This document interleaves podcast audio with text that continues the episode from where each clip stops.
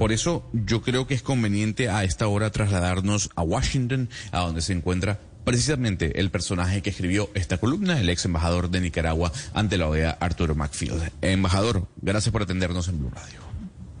Gracias por la oportunidad de hablar a su hermosa y amplia audiencia.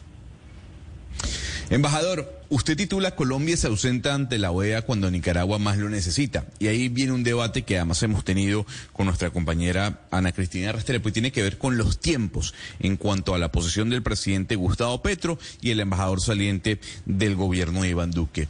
¿Por qué le preocupa que Colombia hasta el momento no haya emitido siquiera una carta sobre la posición o sobre su posición frente a lo que ocurre en Nicaragua? Bueno, hay, un, hay un decir muy común que dice, uno es lo que uno tolera, uno es lo que uno tolera o lo que uno calla o lo que uno se hace de la vista gorda. En el caso de Nicaragua hubo una sesión especial en la que se abordó el tema de la persecución religiosa, del encarcelamiento de religiosos, de la destrucción de templos, de la profanación de iglesias. Era un tema muy sensible porque lo que sucede en Nicaragua es la mayor persecución religiosa eh, del siglo XXI hacia la Iglesia Católica, en este nuevo siglo. Sabemos que en el pasado han habido, han habido acciones similares, pero en este siglo XXI esta es la persecución más grande en contra de la Iglesia Católica, donde hay sacerdotes encarcelados, sacerdotes exiliados, eh, otros hostigados, acosados. Pero en fin, esto llamó la atención de la OEA y 27 estados, 27 democracias del hemisferio decidieron condenar lo que estaba pasando en Nicaragua, decidieron decir valientemente y a viva voz, que es lo más importante, que el régimen no podía seguir así y que esto era condenable y reprochable. Eh, la delegación de, Colombia, eh, una de las más amplias que existe en la OEA, más de una docena de funcionarios, eh, no estuvo presente. En estas sesiones puede estar presente el embajador, puede estar presente un representante alterno, puede, que puede ser un primer secretario, un segundo secretario, un tercer secretario, un agregado, en fin, cualquiera de los funcionarios que son representantes alternos pueden ocupar la silla. Sin embargo, fue notoria la ausencia de Colombia, que como les decía en la columna que escribimos el día de ayer, no es cualquier país en la OEA. Eh, Colombia es la cuna de la OEA.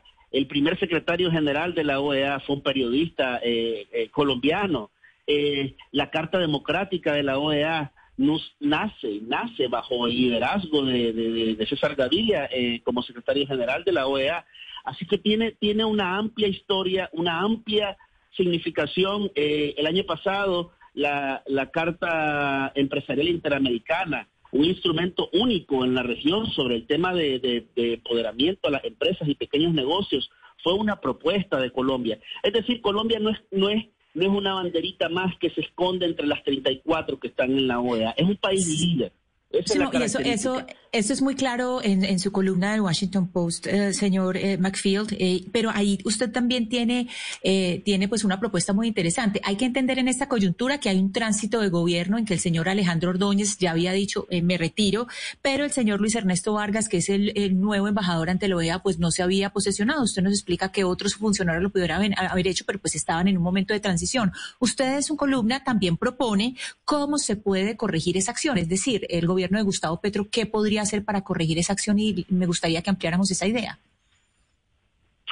Gracias por conducirme al punto principal. Eh, yo creo en la protesta con propuesta, no protestar por protestar, sino protesta con propuesta. En el artículo nosotros hacemos una protesta. ¿Por qué Colombia dejó la silla vacía? Ok, hubieron 10.000 razones, yo no voy a juzgar. Pueden haber sido válidas, pueden haber sido excusas, no lo voy a juzgar. Pero la propuesta, ¿cuál es? Dejemos eso en el pasado, miremos hacia adelante. Colombia el día de hoy puede enmendar ese error técnico, político, voluntario o involuntario, enviando una carta dirigida a la presidencia del Consejo Permanente de la OEA con copia al secretario Luis Almagro y decir lo siguiente. Número uno, yo respaldo esta propuesta sobre la condena a las violaciones a los derechos humanos, sobre la condena a la persecución religiosa. Voy a ser copatrocinador de esta resolución, número uno. Y número dos, quiero que, en las actas conste el voto de Colombia en respaldo a esta resolución. Son dos puntos. Ser copatrocinador de esta iniciativa porque compartimos esos valores de derechos humanos, de condena a la persecución religiosa, de condena a la persecución de organismos no gubernamentales. Entonces, número uno, copatrocinar y número dos, que conste en acta el voto del hermoso país de Colombia. Usted me dirá, pero esto no se puede hacer. Yo mismo lo hice.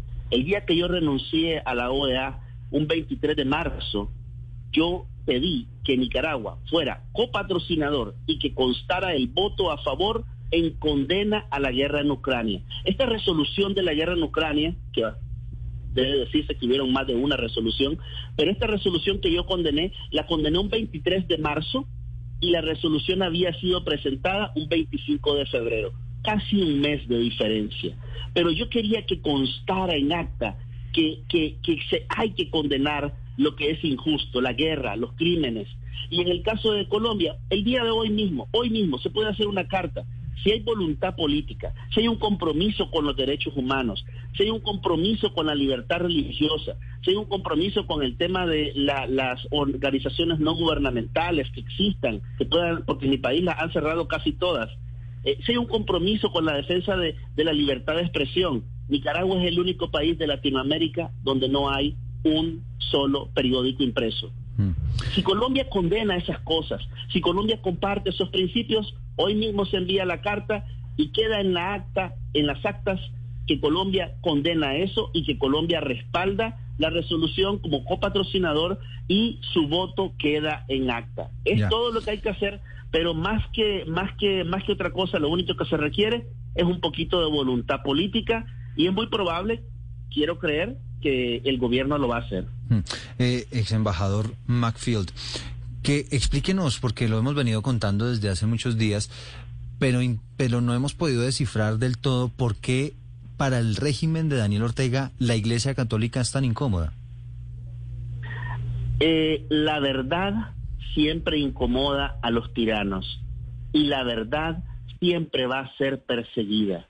En Nicaragua se, ha cerrado, se han cerrado todos los medios de comunicación, el periodismo se hace bajo clandestinidad o desde el exterior. La mayoría de las noticias que usted lee de Nicaragua se hacen desde la clandestinidad o desde el exterior. Entonces ya no hay periodistas que incomoden al presidente, que le hablen de frente la verdad, porque todos han sido exiliados. Solo queda la prensa oficialista.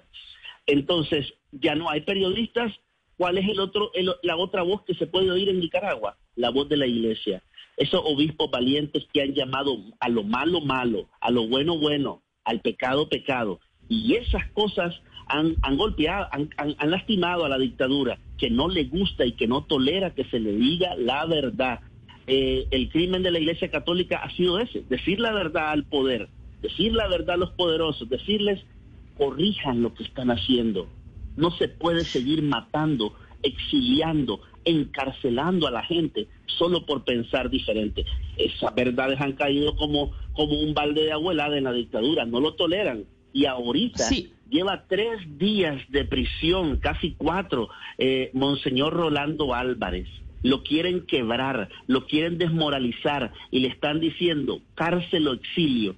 Y hay mucha presión sobre él, eh, presión también que eh, se espera que el Vaticano tenga otro pronunciamiento porque el que tuvieron recientemente no dijo nada, no, no dijo quién es el que está encarcelando, exiliando y hostigando a la iglesia.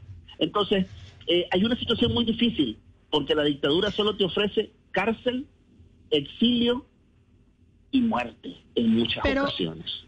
Pero, ex embajador, es que sí llama la atención una cosa, y es que durante los 15 años de eh, dictadura en Nicaragua, pues lo que sí estamos viendo es que, digamos que la Iglesia Católica ha sido la última, el último objetivo eh, que tiene eh, la dictadura de este país. Es decir, entonces esa verdad que de la que usted habla, pues solamente se ha venido a hablar de ella, o la Iglesia solamente ha venido a hablar de ella recientemente. porque ¿Por qué antes no era tan perseguida como ahora? ¿Por qué antes la Iglesia entonces no hablaba la verdad como usted lo dice. La dictadura no entró desde el primer día matando gente. Ninguna dictadura entra matando gente. Entran por las buenas, entran por los votos, entran queriendo jugar el juego democrático. Pero poco a poco esa máscara se va cayendo. Si, si cuando el, gobierno sandinista entró tenía una alianza con la empresa privada, tenían una, un modelo de alianza que hasta le dieron rango constitucional, porque ellos dijeron, vamos a respetar la libre empresa, vamos a respetar los derechos humanos, vamos a respetar la libre expresión. Hoy día los empresarios, el líder de los empresarios está en la cárcel, los periodistas están en la cárcel y, y, los defensores de derechos humanos, algunos de ellos también están en la cárcel o en el exilio. Entonces, no es que desde el primer día él comenzó matando gente, 350 personas. No, esto fue un proceso de, deterioro paulatino. Y de hecho, actualmente estamos viendo otra etapa de deterioro, que es el encarcelamiento de sacerdotes. Ortega no comenzó encarcelando sacerdotes el primer día, sino que después de 15 años de estar atornillado en el poder, él comenzó a descabezar, a, alterar el andamiaje democrático un día a la vez. Las dictaduras no nacen de la noche a la mañana. Ahí, embajador, yo, yo me le quiero meter porque, a ver, el año pasado eh, este régimen básicamente se quitó la careta, eliminando a cada uno de los contrincantes que iban a disputar esa elección presidencial. No obstante, usted toma posesión del cargo como embajador de la OEA en el año 2021, o sea, el año pasado cuando es reelegido o reelecto Daniel Ortega. ¿Por qué, usted aceptó ser embajador de un régimen como el de, como el de Ortega el año pasado? Tomando en cuenta que, a ver, su paso por la OEA fue de seis meses cuando empieza a denunciar toda, todas las violaciones de derechos humanos. Pero ¿por qué acepta ser embajador de un régimen que viola derechos humanos? Cuando yo tomo el cargo, yo soy el miembro del Cuerpo de Paz de Noruega. Cuando yo tomo el cargo, lo tomo con un solo propósito, trabajar en alguna manera o, forma en el tema de liberación de los presos. Y yo comienzo un trabajo intenso en esta dirección. Eh, la meta era lograr una Navidad sin presos políticos. Eh, trabajamos muy de cerca con el secretario general Luis Almagro, quien también tiene un compromiso firme con el tema de los derechos humanos. Hicimos cartas, enviamos comunicaciones, y se hicieron esfuerzos sobrehumanos hasta que en determinado momento a mí se me dijo directamente, Rosario Murillo me dijo, vos sos embajador de Almagro, sos embajador de nosotros. Cuando a mí se me dice eso, yo ya sé que yo estoy perdiendo mi tiempo. Cinco meses de embajador y yo tuve que renunciar. Pero la gente cree que salirse de un régimen asesino, dictatorial, es como salirse de Disneylandia. No, señores ya ha muerto mucha gente que toma este tipo de decisiones y por eso muchos se van calladitos del cargo, muchos se van a esconder o muchos incluso dicen estoy enfermo de una enfermedad terminal, no puedo seguir en el cargo. Pero en mi caso yo hice una denuncia pública a través de la cual se me puso un precio a por mi vida y yo no puedo regresar a mi país solo por pensar diferente, solo por cuestionar a mi gobierno. Se supone que yo debería de ser despedido solamente, pero yo soy no solamente despedido, sino que también por pensar diferente tengo prohibido regresar a mi país. Y se habló en determinado momento de quitarme la vida.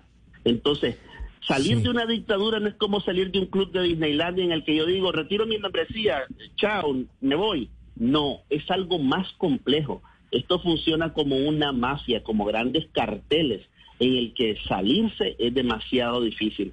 Pero yo no me arrepiento de mi decisión y por eso estoy hablando con ustedes, porque no me voy a callar y voy a seguir denunciando lo que está sucediendo en mi país. Y eso es lo que, lo que nos toca a todos, independientemente de, de las consecuencias.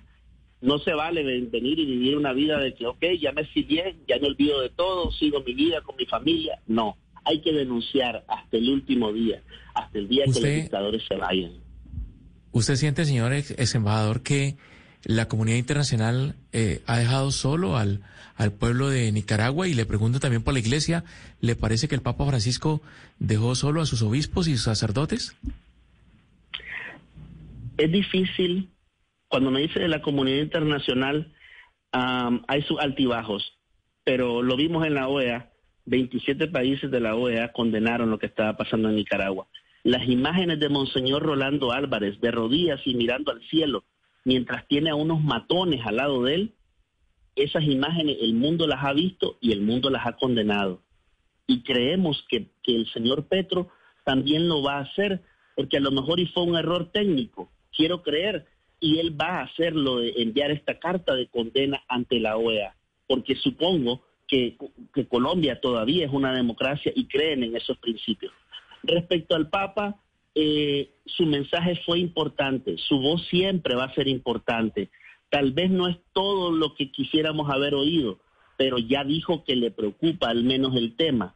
Ahora solo falta que se ocupe, no solo que se preocupe, sino que se ocupe de este tema y que llame las cosas por su nombre, eh, que llame a los asesinos, asesinos, y a los que torturan a la iglesia, torturadores de la iglesia, a los que encarcelan a 10 sacerdotes, tenéis que mencionar las cosas por su nombre. Y eso es lo que faltó en el discurso eh, de, de, 57, de, de, 47 palabras, llamar las cosas por su nombre.